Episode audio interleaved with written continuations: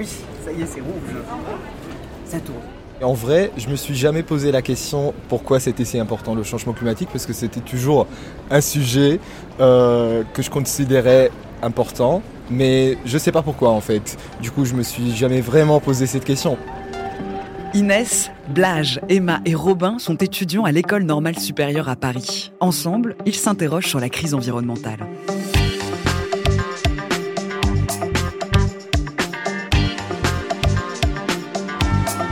Dès demain. Dès demain. Dès demain.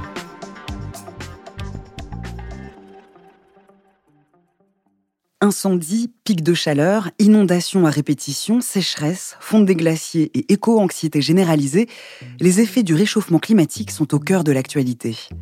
Depuis 1988, le GIEC, le groupe d'experts intergouvernemental sur l'évolution du climat, tire la sonnette d'alarme.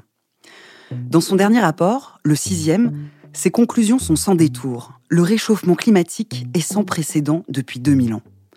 Les choix que nous allons faire dans les années à venir vont avoir des impacts très forts sur le futur.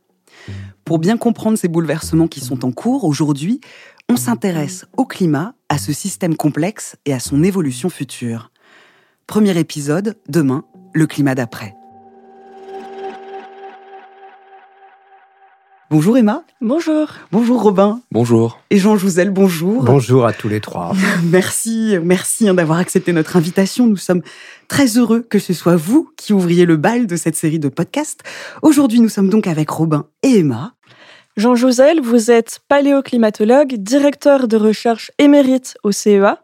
Vous avez été vice-président du conseil scientifique du GIEC. Vous êtes intervenu auprès des plus grands décideurs politiques pour défendre le climat.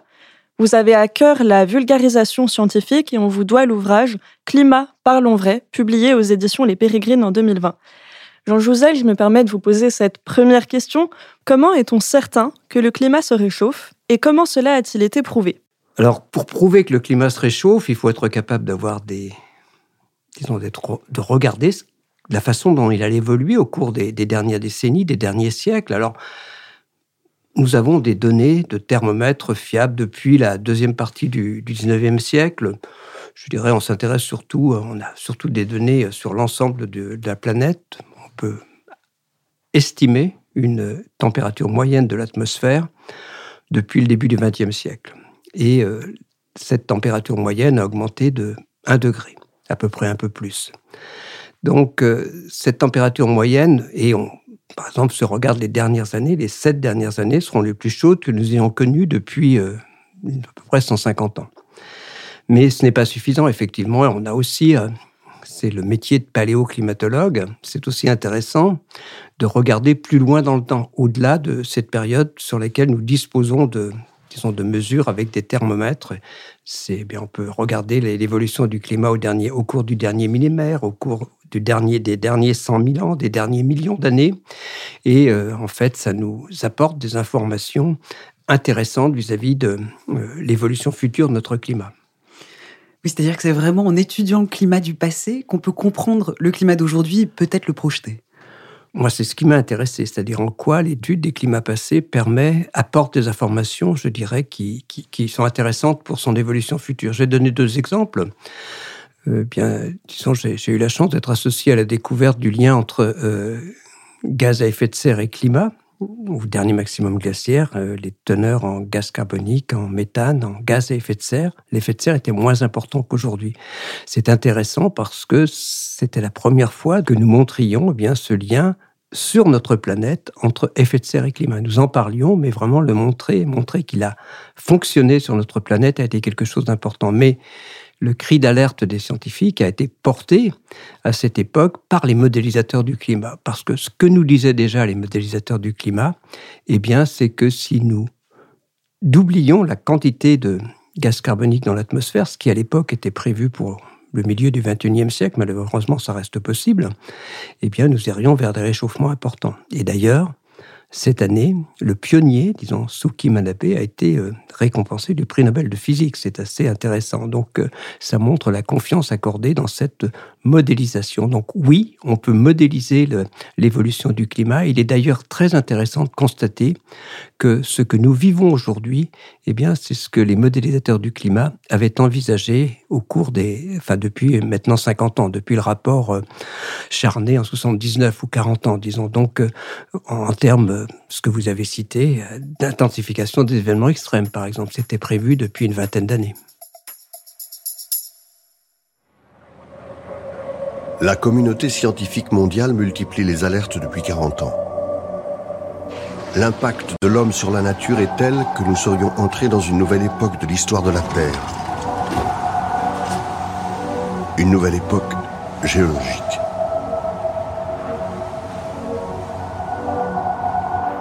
Et changer d'époque géologique, c'est peu fréquent. Celle dans laquelle nous vivions jusqu'ici, l'Holocène, a commencé à la fin de la dernière période glaciaire il y a 11 700 ans.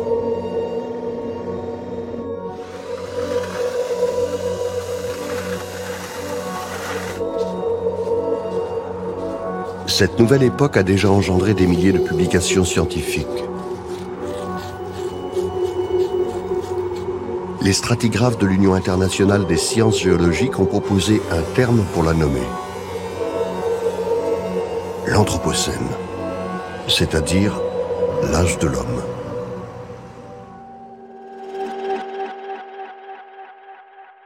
Voici une définition de ce qu'est l'Anthropocène, dont on entend beaucoup parler, avec cet extrait du documentaire L'homme a mangé la terre de Jean-Robert Vialet en 2019. Jean Jouzel, comment est-ce possible que l'humain puisse être responsable du changement climatique? Eh bien, parce que par nos activités, nous modifions la composition de l'atmosphère. Qu'est-ce qui est important pour le climat et l'atmosphère? Toute une série de composés. On appelle ça les gaz à effet de serre. Ils ont une propriété relativement simple, c'est-à-dire qu'ils piègent une partie du rayonnement solaire une fois qu'il a été réfléchi à la surface de la planète. Donc on comprend bien que plus il y a de gaz à effet de serre dans l'atmosphère, plus il va y avoir d'énergie piégée dans l'atmosphère, dont une grande partie d'ailleurs va dans l'océan par la suite. C'est ce que nous avons fait. Le premier gaz à effet de serre, c'est la vapeur d'eau, mais nous ne jouons pas directement sur la quantité de vapeur d'eau dans l'atmosphère.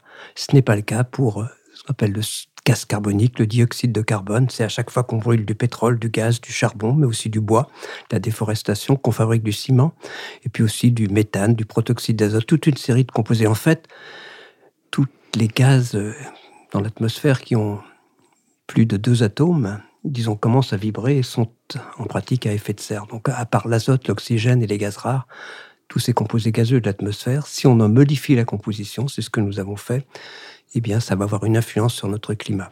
Comme vous l'avez évoqué préalablement, le réchauffement climatique est d'influence humaine, c'est très clair là-dessus. Mais comment a-t-on fait pour prouver ça?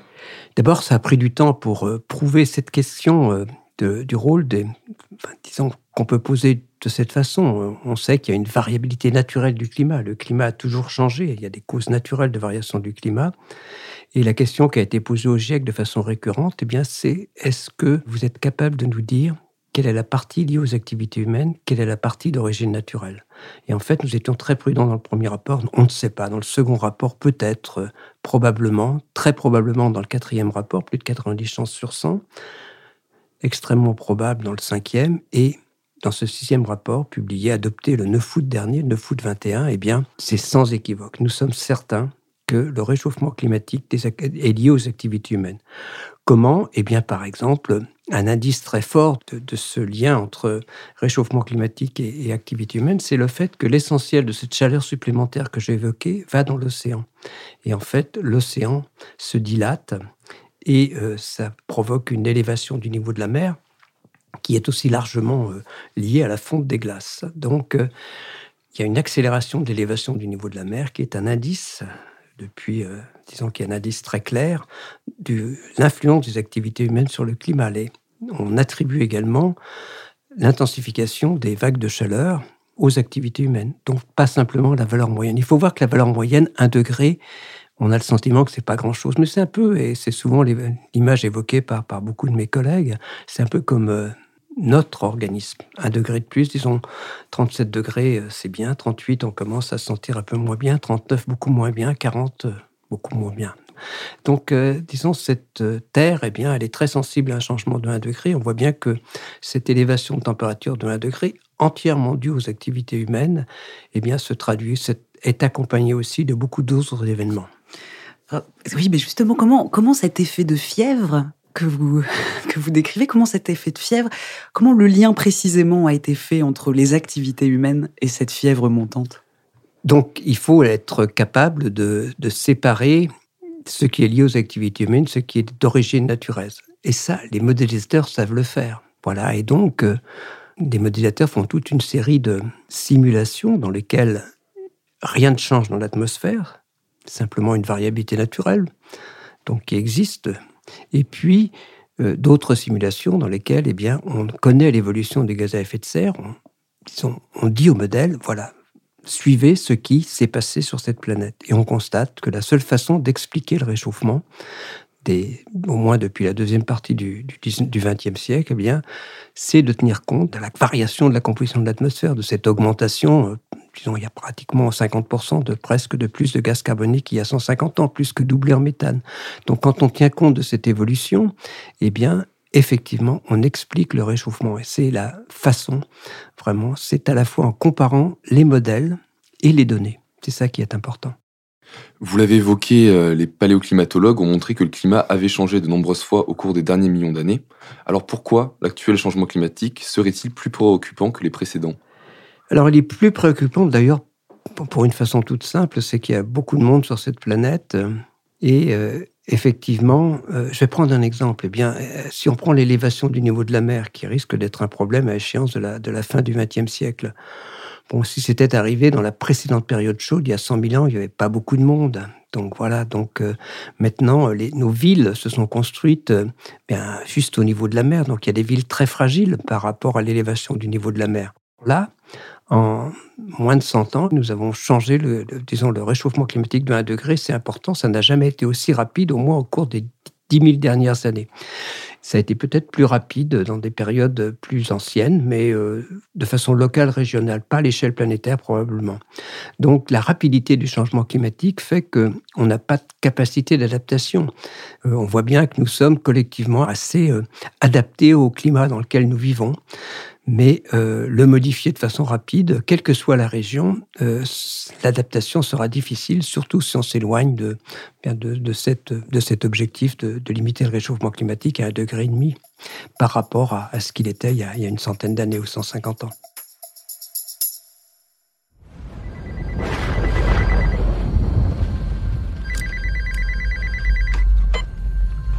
Qui est à l'appareil?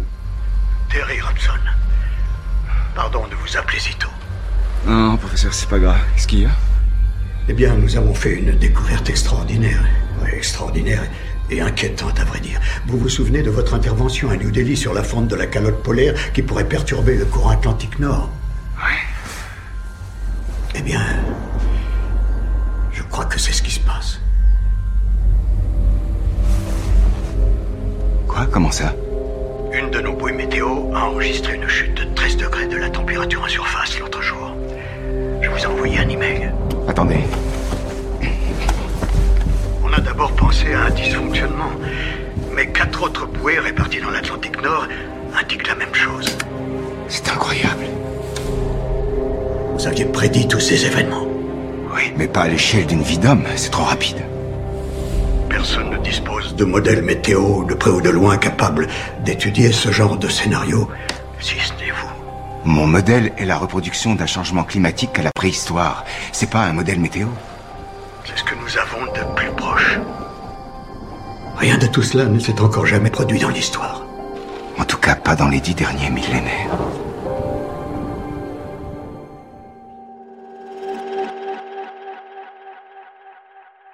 Donc ce film, le jour d'après, effectivement. Exactement. Pas dans les derniers millénaires, mais il y a eu des variations climatiques rapides. Eh bien, il y a 11 700 ans, il y a aussi euh, évidemment tout au long de la dernière période glaciaire et des précédentes. donc ça a bien existé. Ce fameux film, hein, le, jour d'après de, Roman Emmerich en 2004. Hein. donc c'est un film scientifiquement quand même très approximatif, mais qui non non les, les, cinq, les cinq premières minutes sont euh, exactes. C'est un forage dans une voilà, donc on voit des, vrais scientifiques, mais après. la suite est discutable. En tout cas, ça cristallise une crainte collective. Nous serions face à une catastrophe imminente. Alors concrètement, on l'a évoqué, hein, mais quelles sont les, conséquences et les risques de cette hausse des températures, Jean Jouzel? Oui, peut-être évoquer rapidement, parce que j'ai eu la chance de participer à la, cette découverte de variations climatiques rapides dans les glaces du Groenland. J'étais au Groenland en 91, 92, et effectivement, de, cela est née la notion de surprise climatique. Il y a eu effectivement dans, dans ces régions, alors disons surtout autour de l'Atlantique Nord, des variations extrêmement rapides. Ah, et c'est tout à fait exact. Disons, à l'échelle d'une vie humaine, même beaucoup moins, des changements, de, des réchauffements de, jusqu'à 15 degrés euh, au Groenland en, quelques dizaines d'années, ou peut-être moins, et des changements de, quantité de précipitations multipliés par trois. Donc l'explication, c'est une combinaison de, changements de la circulation océanique qui est évoquée là, mais aussi de la circulation atmosphérique. Tout s'est modifié très rapidement. Euh, très probablement à, cause d'arrivées massives d'eau douce dans l'océan, voilà, donc liées à la débâcle de glace. Alors, on a évoqué, donc, ces, instabilités euh, enregistrées, disons, disons vraiment, euh, qui ont vraiment marqué les, variations, euh, disons, notre passé du climat, nous a amené à réfléchir collectivement à la possibilité d'instabilité. De, et il y a effectivement des risques de modification de la circulation océanique dans, un futur, mais probablement pas très proche, parce qu'il y a aussi de l'eau douce qui supplémentaire qui arrive dans l'Atlantique Nord et qui modifie la circulation océanique. Par exemple, tout simplement, le Groenland contribue, c'est de la glace du Groenland qui chaque année va dans l'océan. C'est l'équivalent de, milliards de, de, mètres cubes de glace qui vont dans l'océan chaque année. Et pour revenir à ce que vous aviez dit un petit peu plus tôt, donc il y aurait non seulement une augmentation du nombre de phénomènes météorologiques extrêmes, mais aussi une intensification oui, ça dépend. Par exemple, je vais prendre le cas des, vagues de chaleur. Eh bien, une vague de chaleur qui arrivait, euh, qui survenait, euh, disons, il y a une centaine d'années, une fois tous les dix ans en moyenne, dans un climat à plus 4 degrés, ça reviendrait euh, tous les ans pratiquement. Donc, on voit bien, on change vraiment de monde. ça peut être des vagues de chaleur plus longues, plus fréquentes, dans des régions où on n'a pas l'habitude qu'elles surviennent. Ça a été le cas, par exemple, donc au début de cet été 2021 euh, en Colombie-Britannique, des températures proches de 50 degrés. Nous pourrions, dans un climat à plus 3, plus 4 degrés, avoir des températures qui flirtent avec les 50 degrés en France, de façon euh, très ponctuel et à la fois dans l'espace et dans le temps. Et les pluies torrentielles aussi, c'est quelque chose euh, qui, est, vraiment euh, lié à l'augmentation de la quantité de, vapeur d'eau dans les, nuages et qui va s'accélérer. Donc c'est plus intense, ça peut être plus long, plus fréquent. Pour, les, par exemple, mais un autre exemple, un contre-exemple peut-être, pour les cyclones, on pense à une intensification des cyclones, des cyclones plus violents, mais peut-être moins de cyclones. Alors ça dépend des régions.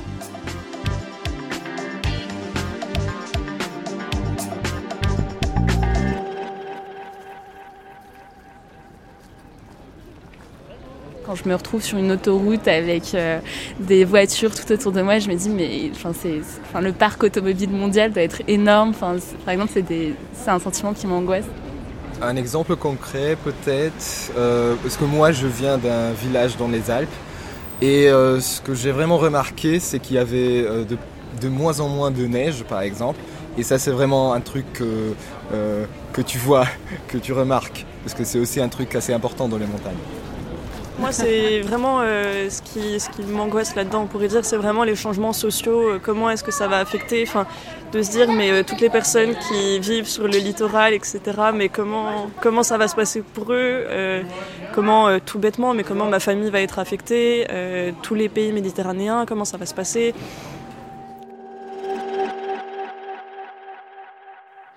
Dans une conférence, vous avez déclaré Beaucoup de gens pensent que ce que nous vivons aujourd'hui, c'est le réchauffement climatique. Ça n'a rien à voir en réalité. Ce ne sont que les prémices. Un monde à plus 4 degrés n'a rien à voir avec le monde que l'on connaît. Bien sûr, bien sûr, et ça reste vrai. Disons, déjà, vous voyez, un, degré supplémentaire, c'est déjà un climat dont nous percevons qu'il s'est modifié. Je dirais, alors vous êtes jeune, hein, donc, mais à l'échelle de ma génération, je vous assure que bah, voilà, les hivers des années 50 et 60, euh, quand j'étais jeune, étaient différents de ceux d'aujourd'hui. Il y avait en France, en fait, par rapport aux années 50-60, plus d'un degré de différence par rapport à aujourd'hui. Et c'est perceptible. C'est perceptible, donc que les gens acceptent euh, le message des scientifiques, le climat se modifie. Beaucoup acceptent même l'idée que nous en sommes, à l'origine, pas tout le monde. Mais voilà, plus 4 degrés, c'est un monde complètement différent. Effectivement, quand on passe de vagues de chaleur, eh bien là, elles deviennent un peu plus fréquentes, mais je dis, ça arriverait tous les étés. Hein, donc c'est un autre monde. Les pluies torrentielles, ça arriverait trois fois plus, trois fois plus euh, fréquemment qu'elles arrivaient il y, a, il y a une cinquantaine d'années. Donc euh, c'est un monde complètement différent. C'est vraiment un monde différent, plus 4 degrés, qu'on a du mal à imaginer, que j'ai moi-même du mal à imaginer. On entend souvent aussi parler de limites planétaires et de points de bascule. Qu'est-ce que c'est concrètement? Alors, limites planétaires, bien sûr. Je pense c'est important d'abord de voir qu'il n'y a pas que le climat dont nous devons nous soucier. C'est un des éléments, disons, de cet ensemble de problèmes environnementaux auxquels ben, votre génération fera face. Et alors, ça touche par exemple la perte de biodiversité, mais par exemple le cycle de l'azote, disons tous les cycles liés à bon, là, les ressources en eau, les cycles liés à l'azote, au phosphore, sont aussi euh, certaines matières premières. Donc il y, a, ces limites planétaires, il y a neuf limites planétaires, ça dépend comment elles sont définies, mais euh, si on les dépasse, eh bien, effectivement, on commence à rentrer dans une zone assez dangereuse. C'est le, cas du climat, c'est le cas de la perte de biodiversité, c'est le cas des ressources en eau, ça peut être le cas de la pollution également. Alors, ce qu'on appelle les tipping points, c'est cette idée qu'il y a des points de non-retour. C'est le cas, par exemple, disons que le, Groenland qui commence à fondre, si cette fonte s'accélère, le Groenland ne reviendra jamais là, euh, disons, se reformer, même si ça se refroidissait, ça prendrait beaucoup de temps. Donc c'est pratiquement irréversible. C'est ça les tipping points. Euh, l'élévation du niveau de la mer ne s'arrêtera jamais. Donc on voit bien qu'il y a des, des, limites à ne pas dépasser si on veut euh, garder, disons, notre monde le plus proche de celui d'aujourd'hui auquel nous sommes adaptés. Nous voici maintenant à la croisée des chemins. Deux routes s'offrent à nous, mais elles ne sont pas également belles comme dans le poème classique de Robert Frost. Celle qui prolonge la voie que nous avons déjà trop longtemps suivie est facile, trompeusement aisée. C'est une autoroute où toutes les vitesses sont permises, mais qui mène droit au désastre. L'autre, le chemin moins battu, nous offre notre dernière, notre unique chance d'atteindre une destination qui garantit la préservation de notre Terre. J'écoutais Cyril Dion hier soir et il a repris cet exemple. C'est pas simplement, euh, c'est pas simplement, euh, disons, notre trajectoire, c'est pas simplement rester sur le chemin sur lequel nous sommes, c'est changer de chemin. Ça, donc c'est un peu l'idée. J'écoutais Cyril Dion hier et c'est vraiment ce qu'il a repris comme image. Oui, mais c'est un, Je ne sais pas de qui le texte. Alors, c'est un extrait tiré du livre Le printemps silencieux de la biologiste ah, Rachel Garson, voilà, en, 62. déjà. Donc, il y a l'un des top départs la du mouvement. Voilà, mouvement écologiste est parti en partie euh, avec euh, ce, ce livre. Alors aujourd'hui, on entend hein, qu'il est encore possible de limiter le réchauffement climatique, qu'il faut limiter les émissions de gaz à effet de serre, que chaque tonne de CO2 est une fraction supplémentaire de température, mais nous quatre, autour de cette table, que peut-on faire, Jean Jouzel?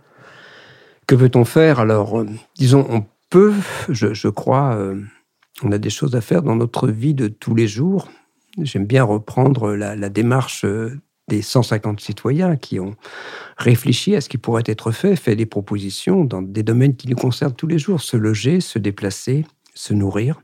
C'est en France, plus de la moitié de nos émissions de gaz à effet de serre, et on voit bien que nos choix de déplacement, nos choix d'alimentation, euh, nos choix chez nous de, logement, de faire ou non attention à l'utilisation d'énergie, d'électricité, ça peut jouer. Ce sont ce qu'on appelle les petits gestes, c'est loin d'être négligeable.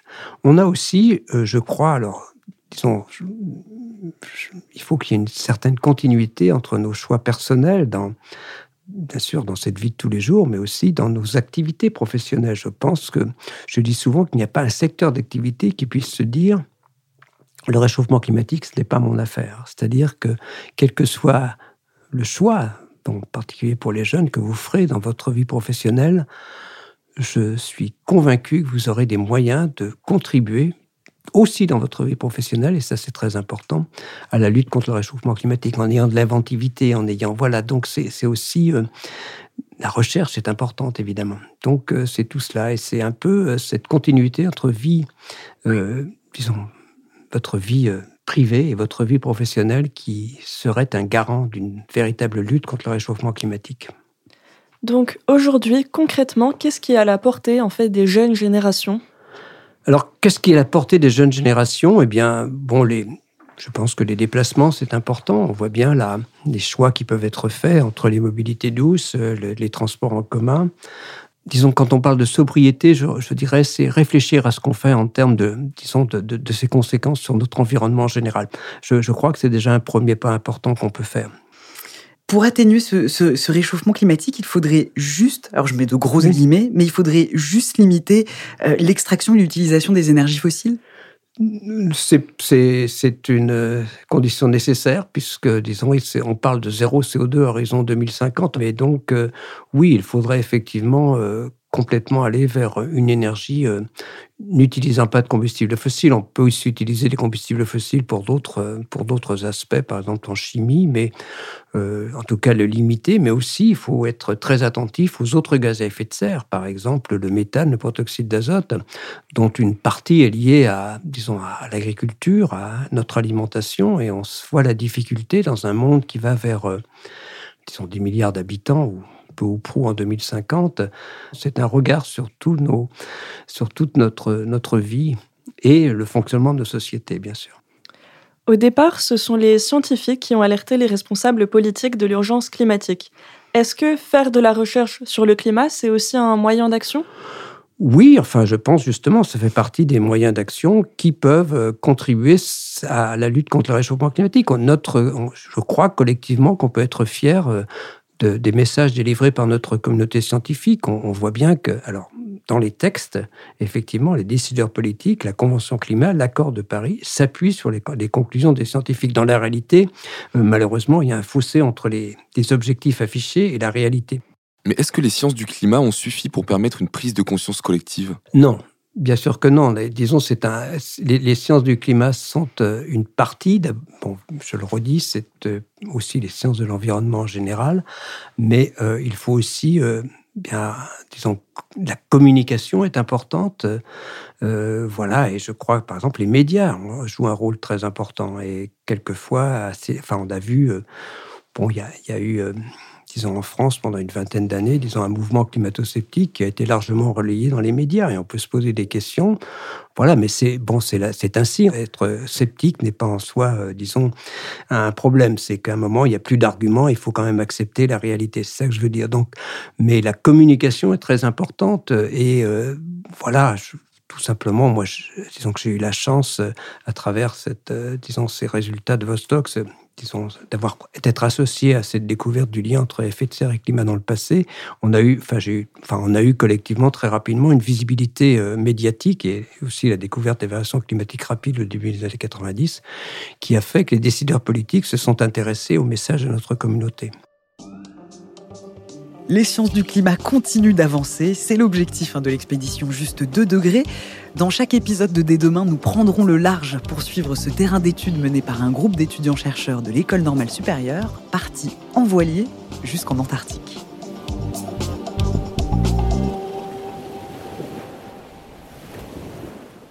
Bonjour, je m'appelle Nils, j'ai 24 ans.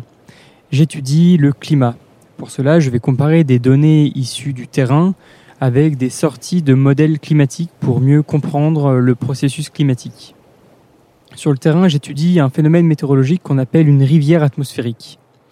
Il s'agit d'une arrivée d'air humide euh, au niveau de l'Antarctique euh, qui va générer à la fois des précipitations neigeuses s'il fait froid ou pluvieuses s'il fait un peu plus chaud, euh, mais également de la fonte de la neige de surface. Mon objectif, c'est de comprendre un petit peu mieux comment ce processus fonctionne, comment il se crée et où il se crée. Donc concrètement, sur le terrain, lorsqu'on aura une précipitation neigeuse ou pluvieuse, je vais sortir avec des collecteurs pour récupérer la neige ou l'eau qui tombe. Ensuite, je vais la stocker dans des petits flacons que je vais sceller et que j'étudierai en laboratoire lorsque je serai, rentré d'Antarctique. Je pense qu'un des moments qui m'a le plus marqué pendant cette expédition, c'est la première vision que j'ai eue de l'Antarctique. C'est un immense glacier, celui qui recouvre l'île du Roi George, qui est juste gigantesque en fait. Un immense dôme de glace euh, qui se découpe à travers la brume. et qui paraît juste indestructible en fait. Et à ce moment-là, tu te demandes comment l'homme peut avoir un effet sur des glaciers aussi gigantesques. le lendemain, on a pu descendre pour la première fois sur le terrain et en découvrant l'écosystème des îles avec les manchots et la biodiversité, ben, en fait, on réalise que c'est un écosystème qui est, qui est également un peu fragile.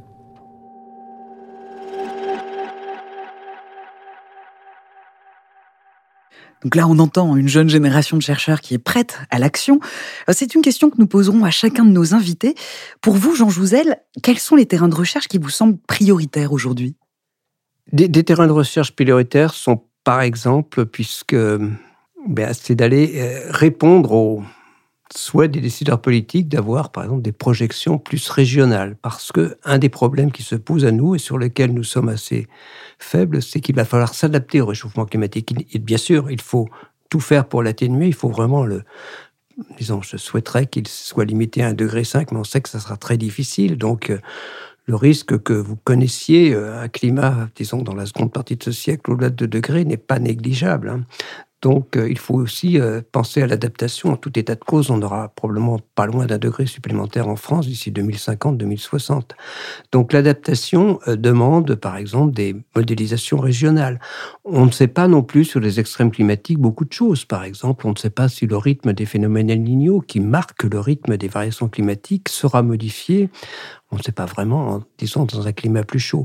Donc, il y a, sur les conséquences du réchauffement climatique, il y a aussi euh, beaucoup à faire sur les solutions. Donc, euh, c'est une recherche qui doit se poursuivre euh, sur les, disons, la, on apprend toujours beaucoup de choses également des climats du passé. On apprend beaucoup ce qui nous a fait progresser énormément, par exemple, depuis une vingtaine d'années, ce sont les données satellitaires. Donc l'observation, il faut mener de front observation, modélisation, compréhension des phénomènes, projection, et c'est toujours ces démarches qui sont celles de beaucoup de sciences qui nous animent collectivement. Donc c'est un travail interdisciplinaire, euh, voilà, qui, fait appel à beaucoup de disciplines. Et puis bien regarder les, le lien entre changement climatique et tout ce qui nous entoure, tous les autres problèmes environnementaux. Cette transition écologique dont on parle, elle est aussi sociétale, elle est aussi culturelle, elle est économique. Donc c'est, ça va complètement euh, irriguer le développement de nos sociétés au cours des, prochaines décennies, que l'on s'en préoccupe ou que l'on ne s'en préoccupe pas. Hein, c'est ça le problème. Pour finir, qu'auriez-vous envie de dire ou de transmettre à la jeune génération de chercheurs? Ou aux jeunes qui souhaitent s'engager vers un métier de chercheur Donc faites-le. D'abord, euh, la, recherche est passionnant. Moi, j'ai vécu euh, cela de façon passionnante. C'est extrêmement intéressant d'être chercheur euh, sur ces disciplines très larges, avec, je le pense franchement, un, esprit d'ouverture, non pas simplement ben, vers le climat, mais vers tout ce qui concerne. C'est tellement ce lien entre climat, problèmes sociétaux qui, moi, qui m'a passionné tout le temps. Et donc, moi, je vous y engage, c'est-à-dire que on peut s'intéresser à ces problèmes, que vous soyez biologiste enfin dans les géosciences, euh, que l'on soit même philosophe, sociologue, économiste, euh, spécialiste de l'agriculture ou bien aussi des développements technologiques. Là aussi, il n'y a pas de discipline. Les historiens peuvent aussi s'y intéresser, les juristes. Donc, quel que soit votre choix, effectivement, quelle que soit votre filière, vous pouvez et vous devez vous intéresser à ces problèmes de réchauffement climatique. C'est un peu ça mon message. Donc, euh, c'est pas simplement faire de la recherche sur le climat, mais disons que c'est, l'environnement au sens large, tous ces rapports climat, évolution de nos sociétés sont très passionnants. Merci Jean Jouzel d'avoir euh, inauguré cette série de podcasts. Avec Inès Blache et Maë Robin, on vous donne rendez-vous pour le prochain épisode de Dès demain. Nous parlerons de l'effondrement de la biodiversité et de ses écosystèmes à protéger. Merci beaucoup. Merci. Dès demain est un podcast proposé par l'École normale supérieure PSL, produit par Bababam. Il est écrit et présenté par Natacha Triou, accompagné d'Inès Delpuech, Emma Doury, Blash Istenich-Ourl et Robin Weissmann-Farbos, quatre étudiants de l'ENS PSL.